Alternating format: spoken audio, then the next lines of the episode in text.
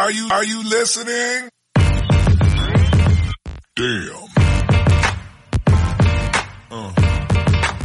¿Qué pasa, bowlers? Bienvenidos a Massive Ball, vuestro podcast de opinión de la mejor liga de baloncesto del mundo. Y bienvenidos a un nuevo episodio de Debates NBA. Como ya sabéis, gracias a vosotros, patronos mecenas a través de Patreon o de iVox Plus, podéis decidir el contenido que hacemos. Os damos unas cuantas selecciones. Y este tema lo habéis elegido en unas cuantas encuestas y es el de hablar un poquito de qué es un convenio colectivo en la NBA, porque de cara a la temporada 2023-2024, bueno, de cara a 2024, se va a implantar un nuevo convenio colectivo en la NBA. Y pues aquí venimos para dar un poquito de contexto con, con Julián. Muy buenas, Julián, ¿qué tal? Bien hallado. Muy buenas, ¿qué tal? Pues aquí que yo era uno precisamente de los que había marcado como propuesta esta, eh, pero para aprender escuchando, no para aprender estudiando previamente para hacer el episodio. pero aquí estamos. Eh, sabemos que es un tema un poquito farragoso, del, pero creemos que es un tema bastante importante porque luego de él Pepe, pues mucho, pues ciertas normas que, que, vemos hoy en día en la NBA, como por ejemplo el último convenio, lo de los contratos two-way, ciertas reivindicaciones, ciertos derechos, que por ejemplo vemos a muchos jugadores que apuran estar tres años en la NBA para luego tener una pensión, pues simplemente aquí venimos a daros un poco de contexto para que entendáis qué es un convenio, la historia un poquito de los convenios colectivos aplicados a NBA qué reivindicaciones ha habido a nivel histórico y qué mejoras ha ido habiendo y simplemente pues poner un poquito el marco de lo que va a ser el próximo convenio de la temporada 2023-2024 y daros pues ciertas noticias y un poquito de, de sentido a todo esto que estáis que estéis escuchando. Eh, para hacernos la verdad, también hoy yo voy con un petardo metido en el culo en el tiempo, así que yo creo que, eh, Julián, vamos a empezar con el episodio. ¿Qué te parece? A fuego. Pues venga, cuando las noches de NBA se hacen largas y los días pesados, siempre tendréis más Ball para pasar un buen rato. ¡Comenzamos! Since I gotta talk about it, I will, okay? If I'm the Lakers, right, I would consider trading Anthony Davis for Kyrie Irving. Get What? Los Angeles. Yep, when you look at the Repeat Los that. Angeles. Hold on, hold on, hold on. Don't just roll by. Repeat that for the audience. Let's pause for a second here. I would consider trading Anthony Davis for Kyrie Irving. I can't believe these dudes. I, I, I just can't believe it.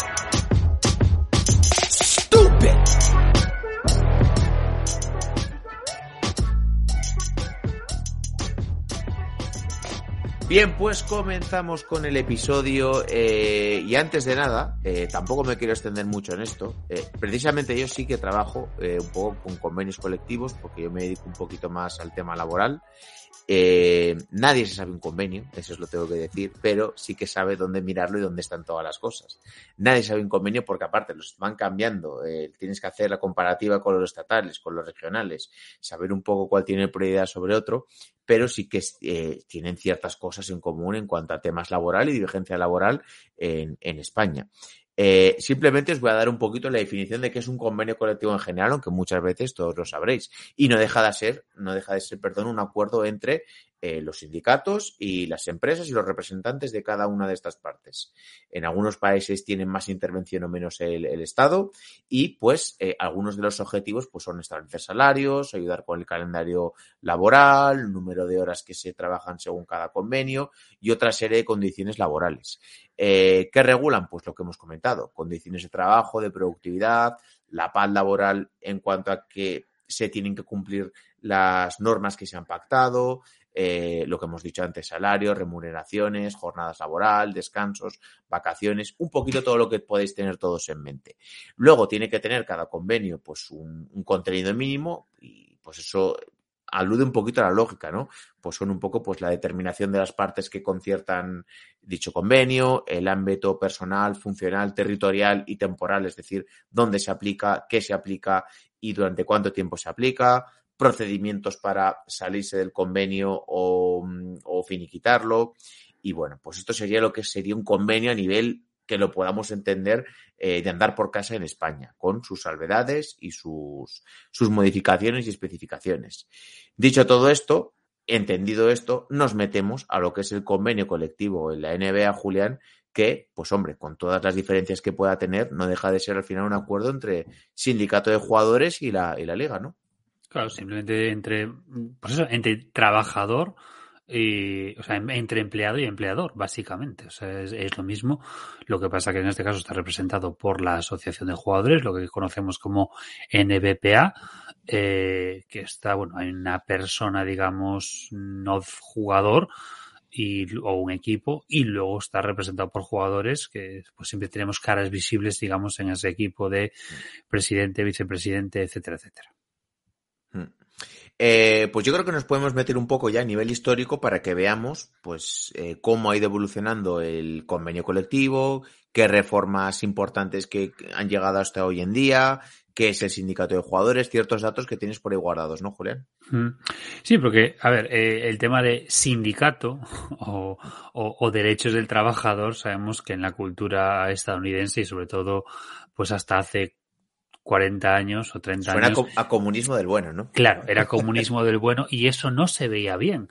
Entonces, pues tuvo que llegar un señor blanco de, de Nueva York, pero asentado en Massachusetts, que dijera, oye, yo me quiero afiliar. Aquí el amigo Bob Cousy, que ya ver, yo creo que tengo que hablar con Mario, ahora que nos vamos a quitar de encima el, el análisis y investigación de, de Bill Russell, eh, la, la, figura de Bocusi tiene para, para dar y tomar. ¿eh?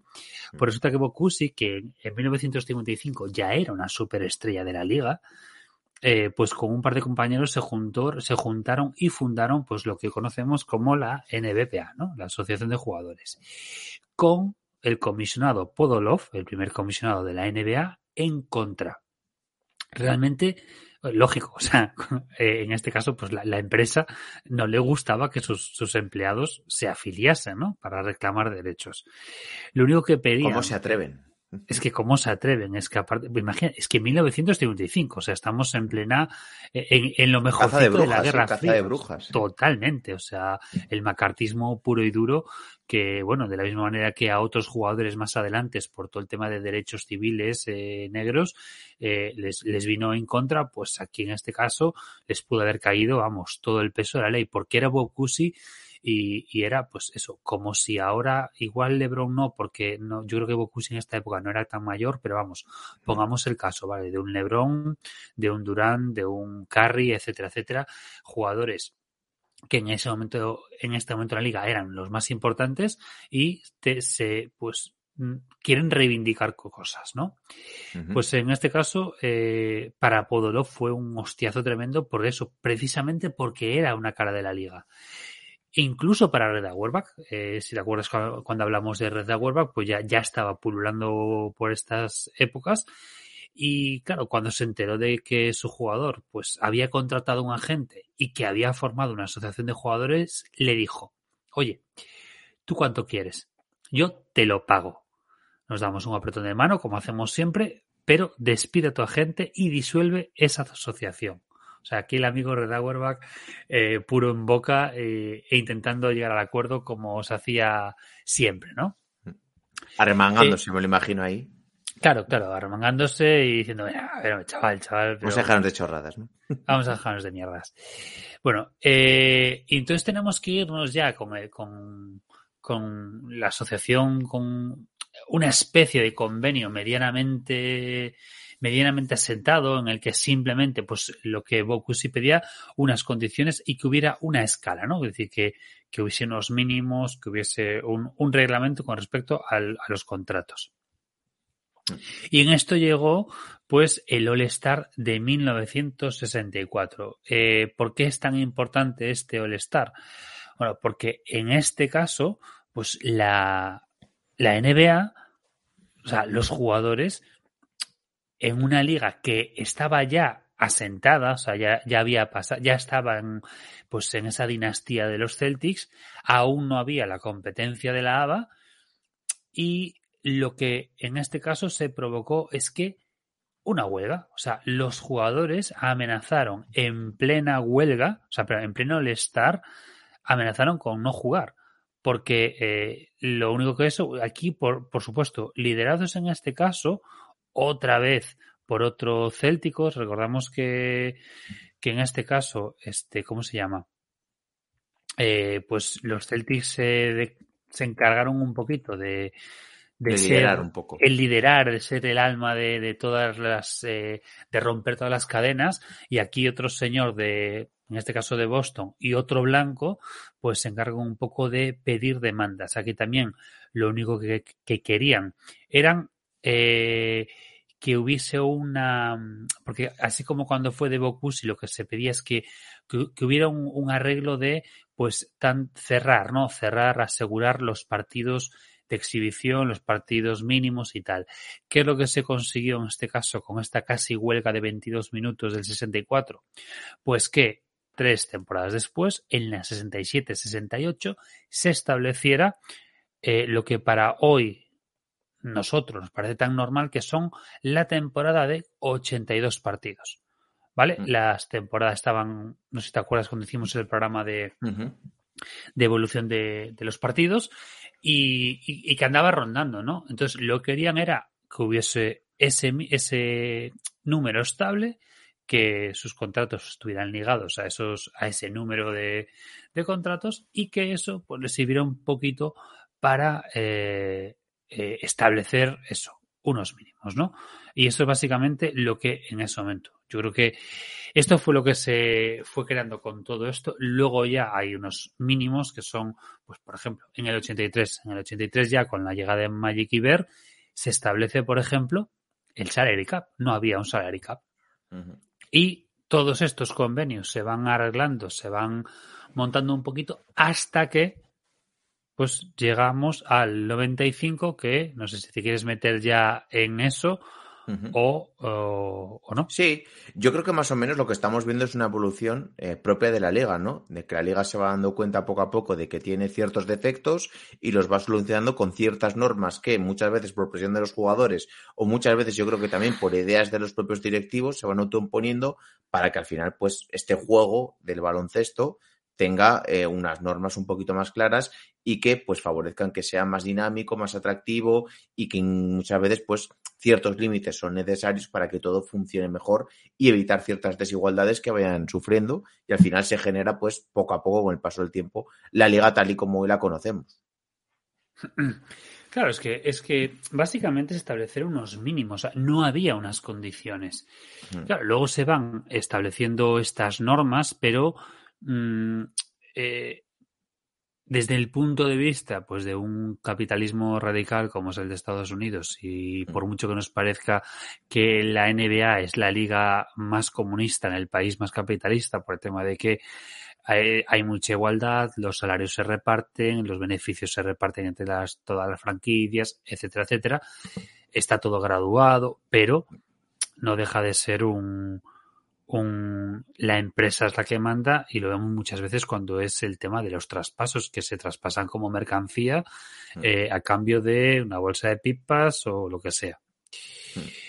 Y claro, tenemos en este caso que, como decía antes, en ese 1964 casi hay una huelga, pero es que nunca había sucedido en ninguna de las ligas mayores de los deportes norteamericanos, nunca había sucedido un, ni una huelga ni un lockout.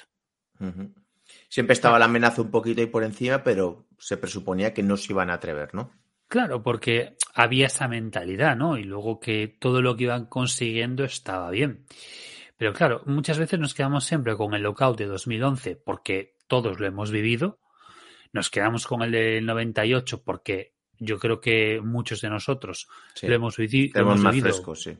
lo hemos recordado y aparte como es el más tocho, se ha escrito, se ha hablado y se ha comentado mucho sobre ese. Pero el del 95 y el del 96 son dos lockouts que, mm, que han quedado, o sea, que quedan bastante olvidados. Uno por su brevedad y otro pues porque básicamente mm, pues como que pasa muy desapercibido y como era la época eh, sin Jordan, pues parece también que, que eso pues que, que lo desluce un poco, ¿no? ¿O qué? Que estaba la liga un poquito tan más huérfana de, de es- de ese, de ese jugador, ¿no? Que era la estrella visible un poquito. Entendamos que lo que es el lockout, o sea, lo que es un lockout es un cierre patronal, ¿no? Es decir, que la, la patronal, la empresa, cierra actividad. Cierra actividad y por lo tanto no hay trabajo, no hay sueldos, no hay nada. O sea.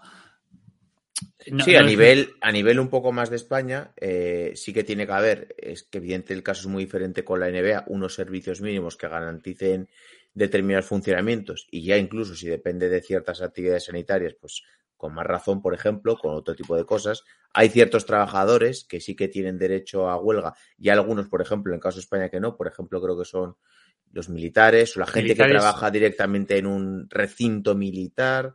eh, y hay por ahí algunas especificaciones. Los funcionarios en, di- en diversos casos muy específicos también lo tienen o no. Y al final, pues eso, como ya sabéis, se trata de, tiene que estar aprobada, tiene que estar comunicada debidamente, porque si hay un defecto de forma se puede declarar ilegal, no se pueden hacer eh, piquetes coercitivos para evitar que el que no quiera hacer la huelga no, no vaya. Son un poquito cosas básicas que sí que es cierto que en el caso de los convenios colectivos de la NBA y en el caso este de los lockout, pues es un poquito diferente porque no es un trabajo habitual, evidentemente, pero pues sí que nos da unas ideas mínimas de, de, de lo, que, de lo que es un lockout, ¿no? En, en Estados Unidos, en Estados Unidos a nivel general, yo por lo menos recuerdo Mm. dos lockouts a nivel federal, que es cuando normalmente eh, no se, cuando hay de estos problemas en el Congreso o en el Senado de que las mayorías no son claras y que no se da- pueden aprobar presupuestos, creo que sucedió con Trump y juraré que sucedió con Obama. Y si somos un poco seriéfilos, en The West Wing, en el ala oeste de la Casa Blanca, también hacen un lockout. Sucede, lo cuentan, lo explican, la verdad que muy bien. En un House of poquito- Cards también creo que hacen algo así. No, no, o, es un, recuerdo. o es un impeachment, creo que es un impeachment. Creo que Sí, el pitchment puede ser. Es, Sí, otro pues, es que ya- yo de House of. Cards me, me quedé, no sé si fue en la segunda o en la tercera. Mm. Pero sí que el rollo es que mm, todo, todo trabajador queda automáticamente fuera. O sea, todo trabajador funcionario público de todas las agencias y de todos los estamentos automáticamente se va para casa. Solo quedan los imprescindibles que son, vamos, básicamente gabinete y, y poco más. O sea, muy, muy, muy, muy mínimo. Eh, eso. Mm, Si conocéis el ala, el ala oeste, eh, lo explican muy bien, no sé en qué temporada. Bueno, entonces, hasta el 95, la, bueno, la, la NBA no había tenido ninguna, ningún lockout. Eh, la MLB es la que normalmente siempre tiene, la de béisbol, la que tiene más problemas. Cada vez que hay una negociación del convenio, eh, siempre hay campanas de huelga o de lockout. Siempre. Bueno, es que estuve escuchando el otro día que no tenía ni idea que la Liga de Béisbol creo que tiene el doble de partidos en temporada regular que la NBA. O sea, me quedé acojonado. O sea, Sí, sí. Cuando estuviste con los de NBA Adictos, que, que Sí, es eso. es, si eso la- es. O sea, pero ¿cómo puede haber tantos partidos? Me parece una auténtica Porque barbaridad. juegan tres seguidos, juegan a lo mejor tres seguidos en, en- en el mismo día, porque no. No. mm, ¿Cómo se dice? No, no es- no- no- no requiere un esfuerzo Sí. físico. Sí, sí. Entonces, si cada, tú piensas que si Pero aún así cada por tiempo, por tiempo, claro, de viajes, Y- y tiempo. sí. partidos aparte que son eternos porque es un deporte súper lento. Y si nos parece una borrada los 82 partidos, pues imagínate los 162. O sea, es que, la NBA hoy en día son 1.230 partidos de temporada regular. No quiero ni calcular ahora mismo, no lo sé hacer, no. cuántos son de, de MLB. Pero Mm. sí que es cierto que cuando hay eh, negociación del convenio siempre hay problemas. En este caso, la NBA cerró la persiana porque no hubo un acuerdo de renovación cuando este convenio expiró. Lo básico, ¿no? Eh, no, hay, no hay acuerdo y cerramos. Mm. Los equipos no podían contratar jugadores en verano salvo por el draft, lo cual fue una- medida de presión mm, de la NBA para, o sea, sobre los jugadores. Recordemos que aquí estamos con el con, con el tema del, del draft de, de expansión. Mm. Bueno, aquí la NBA era muy dura. Por curiosidad, el representante de la NBA eh, en la asociación de jugadores era Simón Gurgin. Y, y este pavo quién es. Bueno, básicamente este Simón Gurgin es el, el que se encargó de liquidar la ABA, es decir, fue el que, el que negoció la absorción de la ABA y por lo tanto el que consiguió dejar a más de la mitad de la liga fuera y sin ganar nada y que consiguió que las grandes estrellas de la ABA no se quedaran en sus equipos y tuvieran que ir a otros. Pues, por ejemplo, que Dr. J se fuera a los, a los Sixers en vez de quedarse en los Nets, que es donde jugaba, ¿no? Es decir. O sea, eh, era un hijo de puta, básicamente. No, no, estaba es- acostumbrado a cero pasos hostiles, básicamente. Sí, sí, sí, sí, sí. El- el- su negociación era no negociar, básicamente. Eh, que luego lo toma el ejemplo muy bien David Stern en el 98, pero bueno. Bueno, entonces esto, eh, eh, bueno, sí que este señor crea la agencia libre en el 76, pero bueno. Y crea la escala de rookies en el 95. El problema clave aquí estaba en el salary cap, la agencia libre, la escala salarial de los rookies y el reparto televisivo. Ojo con el tema del reparto televisivo porque va a suceder dentro de un par de años, dos años creo que es, y aunque digan que mm, la cosa va bien, hasta que se rompa. Eh, los jugadores pedían la eliminación de la agencia libre de restringida. O sea, que hoy, hoy lo tenemos. Es decir, Sí, sí. o- eso existe, existe Y es básico. Y es fundamental para que Preguntarle a DeAndre Ayton, por a ejemplo. de Andre Ayton y alguno más por ahí. Mm. Eh, bueno, y pedían un salary cap mayor. De aquellas, el salary cap era 15,9. 15,9 que hoy lo cobra un jugador normalito. Nivel medio. De las plantillas. Pero cobra Hardaway, incluso un poco más. Sí, eh, creo que el contrato que hicieron a Portis era de 12 o 13 por ahí también, cuando renovó este año. Si no, pedían directamente eliminar el salary cap, a tomar por el culo. o sea, fuera. Eh, ¿Qué pedían los dueños? Los dueños querían un hard cap. ¿Qué es el hard cap? Es lo que tienen en la actual eh, WNBA. Es decir, que no te puedes pasar ni un dólar.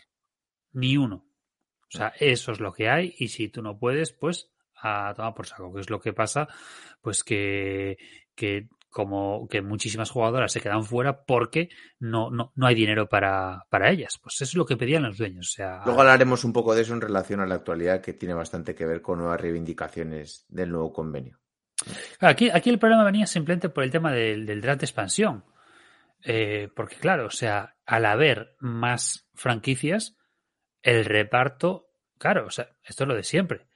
Si, Va a tocar a si- menos. Efectivamente, vamos a ver, si tú habitualmente estáis dos en casa y tenéis eh, una tarta para dos, pues mitad para ti, mitad para mí. Si tenéis invitados o viene la familia, hay que cortar la tarta en más trozos y vas a comer menos tarta. Básicamente, la tarta es la misma, la tarta no la vas a cambiar porque ya es una tarta apropiada, punto. Entonces, ese es el gran problema y eso es lo que puede suceder. Por eso se está metiendo con el tema de, gracias al comprador de los Suns, eh, pues cuando vayan a entrar Las Vegas y Seattle, que el mínimo vayan a ser 4 billones para que se pueda repartir y que entre el, el rollo de las televisiones y que haya dinero para todos. Porque esto, no nos olvidemos, es un deporte para lo que lo vemos, pero ellos un- para ellos es un negocio. Mm. Entonces, y lucrativo, viendo lo y- que han subido de valor eh, y la- muy las, franquicias. Mm. cuando hablamos eh, y Los yo- episodios de ciudades, vamos. Exacto. Cuando hablamos de las ventas, eh, de por cuánto la compraron y por cuánto la vendieron, es una barbaridad. Mm. Bueno, eso es básicamente. O sea, al final eh, ya estaba el convenio en moratoria.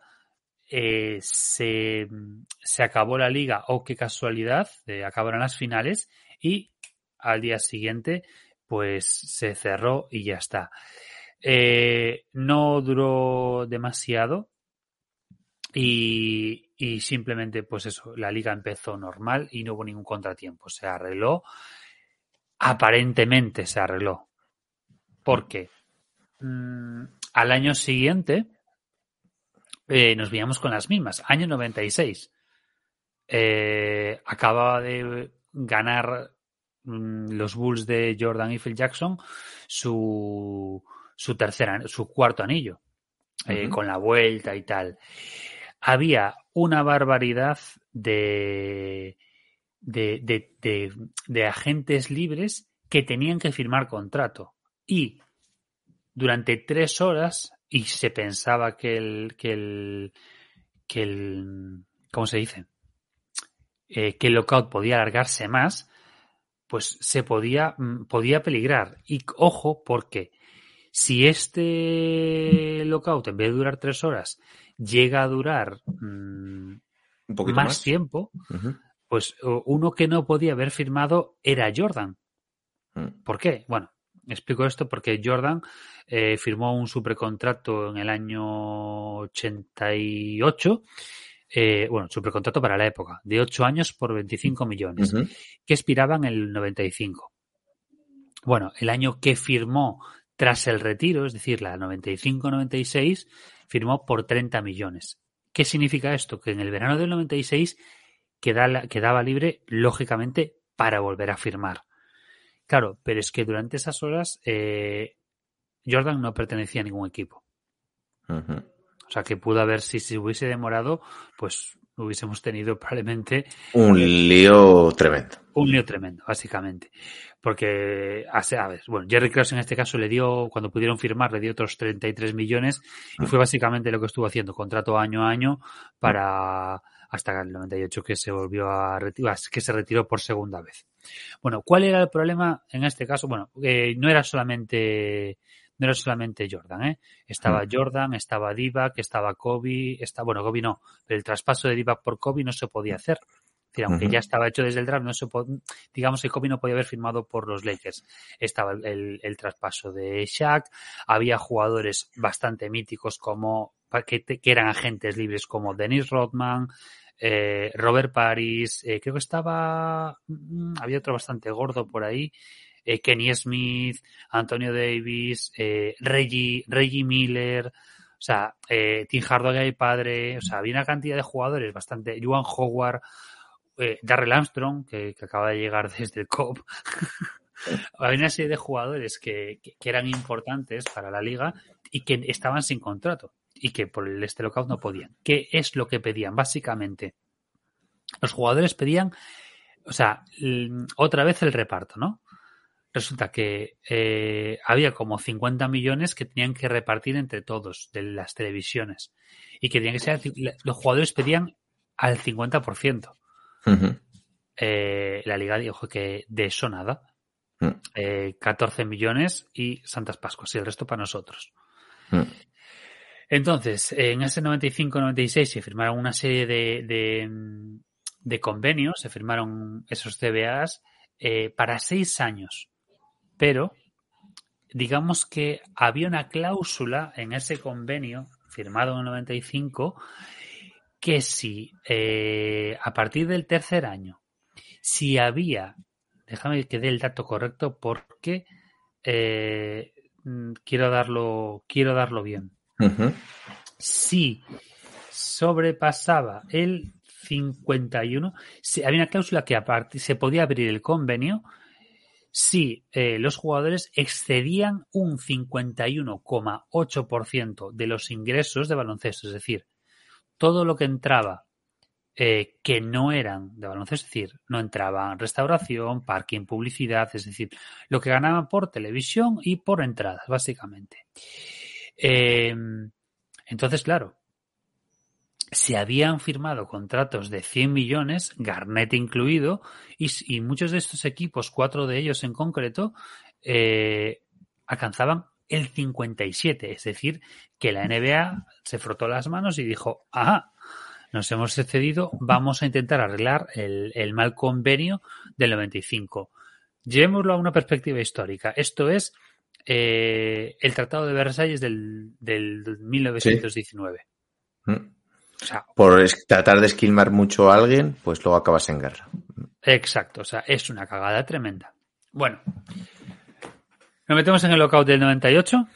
Sí, eh, pero vamos a hacerlo muy brevemente, pues porque son un poquito dos de los que más recordamos, sobre todo el del 98 y el del 2000. ¿Es 2010 o 2011, caramba? 2011. 2011. Eh, yo el del 2011 sí que tengo bastante más recuerdo porque nos pilla bastante más cercano y fue uno de los que eh, también con toda la, esta disyuntiva de que hubo un montón de jugadores que vienen a Europa. Y el del 98 también, pues por el tema de que fue una temporada bastante más corta, está involucrado luego la historia de los Knicks, que son octavos y acaban llegando a finales de NBA cargándose a todos con sin ventaja de, campo. Pero eh, aquí, claro, empieza a influir sobre todo, aparte de los repartos de ese 50% que estaban buscando los jugadores, un poquito también ya empiezan a ver ya otras cuestiones más laborales propias de un convenio, como podemos ver el tema de la pensión, el tema de que jugadores retirados tengan acceso a unos determinados fondos, determinadas ayudas, ¿no, Julián? Bueno, aquí básicamente tenemos 204 días de lockout, eh, el más largo que jamás se ha hecho y se ha a hacer algo igual. Se redujo la temporada de 82 a 50 partidos. Eh, comenzó la liga el 5 de febrero. Ese año no hubo el star Bueno, el tema, el tema fue que, eh, pues básicamente reabrieron, como yo decía antes, por el tema de que se habían excedido de ese dinero y que decían que 15 de las 29 franquicias tenían pérdidas, lo cual en este caso los jugadores decían que eso era mentira, que solo había cuatro equipos que tenían pérdidas. Probablemente las dos que acababan de entrar y dos más. Pero eh, es lo que vemos, el titular de tal empresa ha ganado un X por ciento menos. ¿no? Eh, no sé cuántísimos millones menos ha ganado, siempre ha ganado, ¿no? Eso está, eh, está claro. En este caso, mm, hay un artículo brillante de precisamente del día que se cerró, del 30 de junio del 98, del, New York Times, que dice It's their ball eh, and NBA owners call for lockout. Es decir, que es, es su pelota y los dueños de la NBA piden el cierre de paratona, ¿no? La, mítica imagen del niño es mi pelota y me voy para casa, ¿no? Mm. Aquí no se juega. Bueno, eh, entonces aquí hay varios, varios motivos por los cuales se cierra, ¿no? Eh, primero lo que decía yo antes, que es porque em, pues muchos, pues eh, Kevin Garnett firmó un contrato de seis años por 126 millones. Y eso en este caso reducía mogollón los beneficios de la franquicia y excedía ese 51,8% de los ingresos.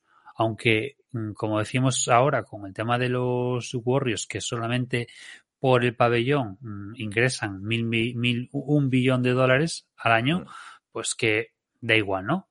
Pero como lo tenían por la mano, pues no les funciona. Entonces, simplemente lo que querían era que ese, que, cargarse todo eso. Eh, en este caso estaban tan, tan sumamente caninos de pasta los jugadores que en diciembre, creo que tienen la fecha, sí, en diciembre, viendo que la cosa no se arreglaba, porque esto decían, esto, esto, esto pensaban que iba a ser pues como los alzamientos de los años 30, ¿no? Eh, esto es un alzamiento de una semana y, y, ya está, ¿no? Claro, no esperaban que se fueran a alargar tanto. Entonces, eh, en este caso, Patrick Ewing, que era el, representante, de, los, jugadores, ¿no? De los jugadores, y eh, Alonso Morning montaron un equipo mm, con no sé cuantísimos Solestar eh, para, eh, ¿cómo se dice? Para recaudar fondos para los jugadores. Eh, pues miren, ese, estaba, estaban esos equipos.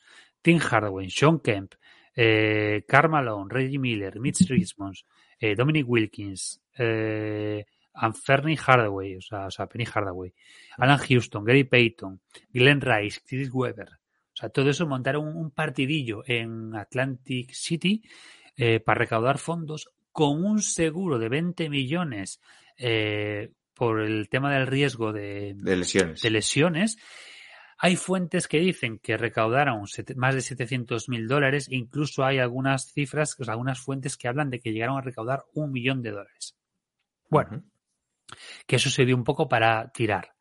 Vamos a ver, los dueños querían un techo, un techo salarial más corto para tener más ganancias, lógico. Y que ningún jugador pudiese absorber más del 30% del salary cap del equipo. Una risa para ahora, un saludo para los Lakers actuales. o para los Nets. Em, es decir, que para la época que nadie cobrase más de 10 millones al año. Si hacemos el cálculo de cuánto eh, era el contrato de, Kevin Garnett, pues ahí está la respuesta. Mm. No cuadra. Mm. Había 13 jugadores que superaban esto, entre ellos Kevin Garnett.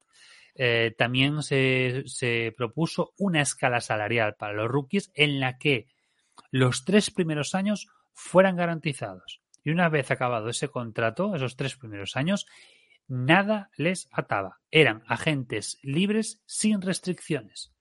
Sin ninguna restricción. Podían hacer lo que les diera la gana.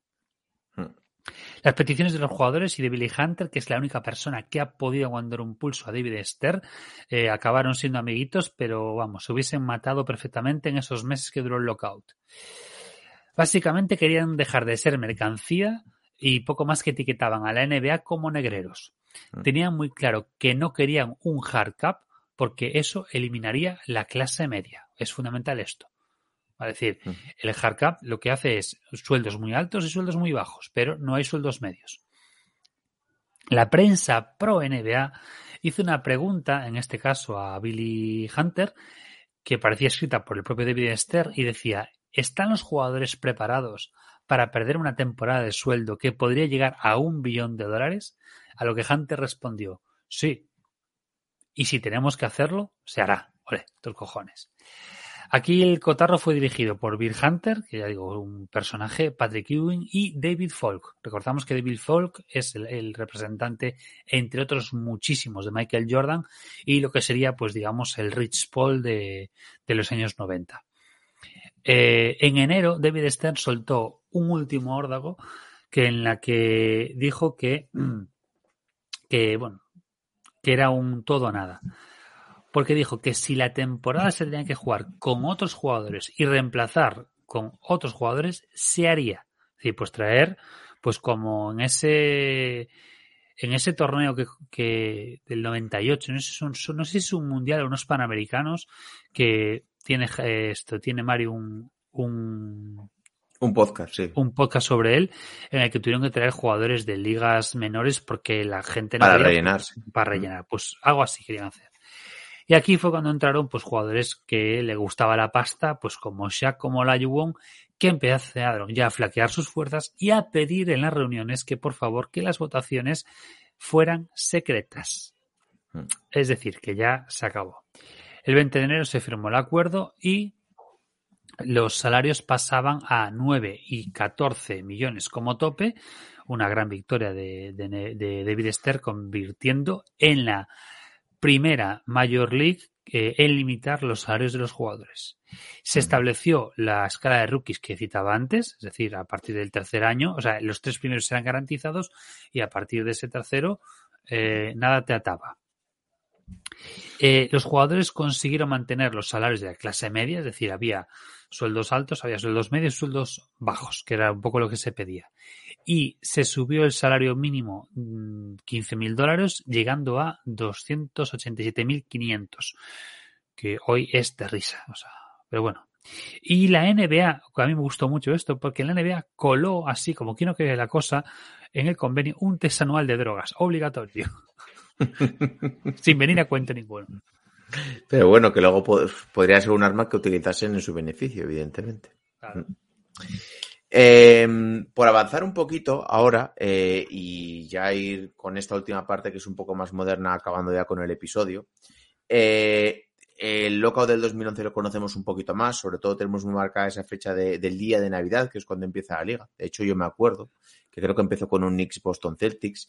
Y sí que es cierto que yo me acuerdo de momentos previos de decir, pero se va a parar la liga, no, va a empezar. Bueno, al final no tuvo esa duración de tanto tiempo parado como el del 98, pero sí que fue un momento también de impasse y en el cual los jugadores empezaron a, a reclamar eh, más, eh, más derechos.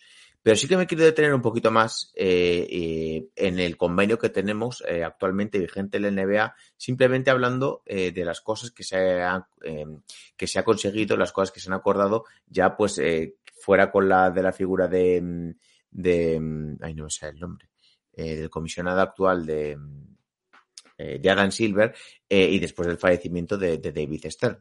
Eh, adiós al lockout. El acuerdo entre ambas partes permite el establecimiento de un nuevo marco legal que regirá la liga de la NBA en los próximos siete años. Eh, empezó en el 2016 eh, y pues se acabará ahora en la temporada 2023-2024.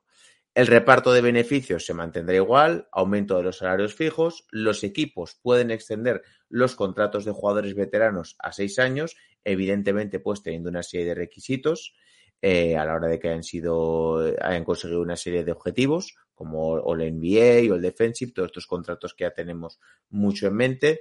Eh, la regla de jugadores por encima de los eh, 36 años, con el anterior convenio, las franquicias de la NBA no podrían ofrecer un contrato de 5 años por el máximo a los jugadores que van a cumplir 36 años en el acuerdo, con el nuevo sí que se extiende hasta los 38. También 17 jugadores en la plantilla. También hablamos de lo que hemos comentado antes, eh, programas para eh, exjugadores. Eh, y sobre todo para gente que haya, que haya estado más de tres años en la liga, pues se empieza a hablar de esas famosas pensiones, ¿no? Que hemos visto en determinados casos. La edad mínima para eh, acceder al draft, Adam Silver quería 20, eh, la, los, los, equipos querían 18, pues finalmente se hace a los 19. Ya sabemos que hoy en día, pues también hay diferentes vías para acceder a la, a la, a la propia NBA, que tenemos la G-League, que tenemos academias, tenemos la posibilidad de irte a las ligas de otros países y acceder directamente. Menos back-to-backs, que esto es algo que yo creo que entrará en bastante conflicto en el nuevo convenio, eh, los derechos de imagen, y pues incluyeron algo aquí también, algo que yo creo que es parecido eh, a la lucha contra la violencia doméstica. El nuevo CBA luchará contra esa lacra a través de programas educativos, recursos, apoyo, tratamiento y asesoramiento, que es algo que yo creo que también está muy en la liga junto con programas de educación financiera para novatos, eh, programas de protección para ellos mismos contra pues gente que les quiera um, tratar de aprovecharse de su imagen o de ellos de alguna forma porque son figuras públicas. Y bueno, ya metiéndonos en lo que se espera de cara al siguiente convenio, eh, Aquí yo creo que el principal motivo de conflicto está en lo que hemos comentado antes, en el límite salarial y se pone mucho como ejemplo el límite de los Golden State Warriors. Joe Lakoff compró los Golden State Warriors hace 12 años por 450 millones de dólares y en la actualidad valen 7 billones según Forbes. De hecho, lo que has comentado tú antes, Julián, eh, sacaban un billón de dólares por temporada. Hicieron el cambio de, de Oakland a San Francisco. Eh, trataron de ser un poquito un pabellón un poco más exclusivo, subir los precios, perdón, y le está funcionando muy bien, porque el equipo el año pasado, aparte de ser campeón, recaudaron un montón de pasta. ¿Qué sucede? Que esto es el debate que habéis escuchado muchas veces. Los Warriors al final están pagando un impuesto de lujo tremendo porque, pues, mientras el equipo sea competitivo y el equipo le siga dando rendimiento, pues al propietario le da igual gastarse la pasta. Y este mismo verano, pues hemos visto que ha renovado, por ejemplo, a Jordan Poole por mucho dinero. Sí que es cierto que, por ejemplo, hay otros jugadores que ha dejado marchar, como Gary Payton, como Otto Porter, pero al final está eh, con, eh, muy por encima del límite salarial.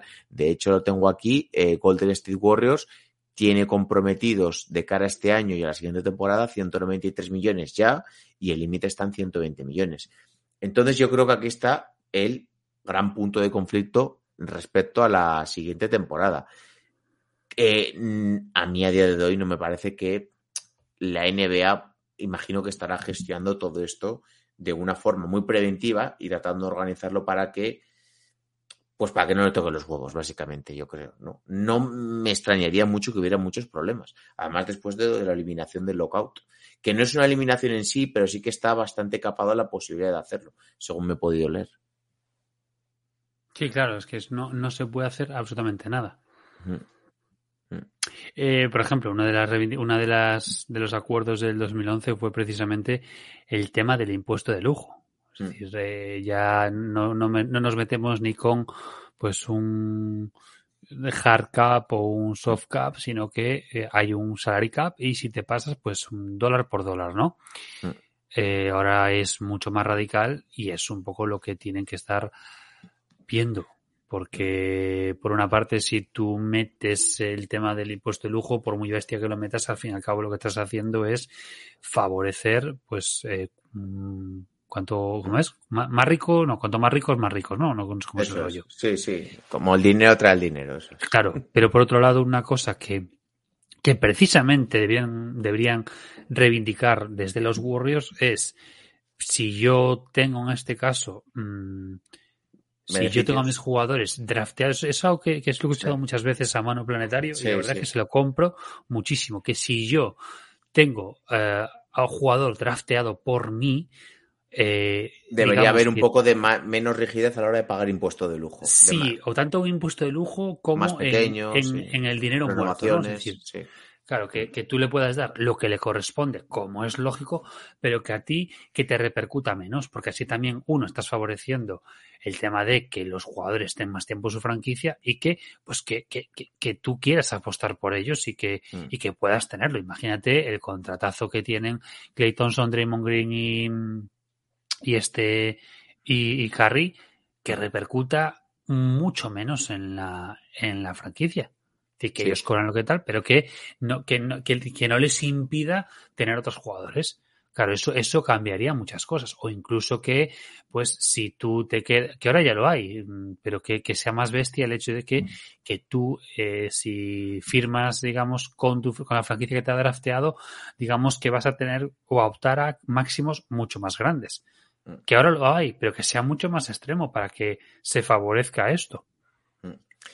Vamos, si quieres, acabar con dos cuestiones que, que van a estar muy, muy a la orden del día cuando se firme este convenio y habrá muchos debates. Muy brevemente, ¿tú cómo tratarías el tema del límite salarial? Eh, ¿Duro? ¿Serías duro? ¿Serías laxo? ¿Crees que se debe, oye, mientras el equipo tenga dinero, tenga beneficios, crees que al final es el dinero un poco del, del propietario de la franquicia y está en su derecho de pagar? ¿O tú cómo lo ves? Eh, eh, para mí el, el hard cap no es bueno. En ningún momento, por muy alto que sea, un hard cap no va a ser bueno porque es lo que decía en el 96, te cargas la, la, la clase media. Y se está viendo, o sea, a día de hoy, en la WNBA se ve y eso es un, es un fracaso. Entonces, eh, tienes que tener un salary cap flexible, tienes que tener el tema del impuesto de lujo, pero eh, que cuando sí que cuando llegues a cierta cifra, yo no sé si es un 125 o un 150%, o el que, que el impuesto sea durísimo.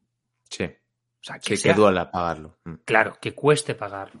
Mm. Porque si no, eh, si no va a ser eso, es lo de siempre. Entonces vas a traer más a los grandes mercados. Claro, es muy fácil eh, llenar el, el, el Chase Center durante 200 o casi 300 fechas al año. Eso es muy fácil.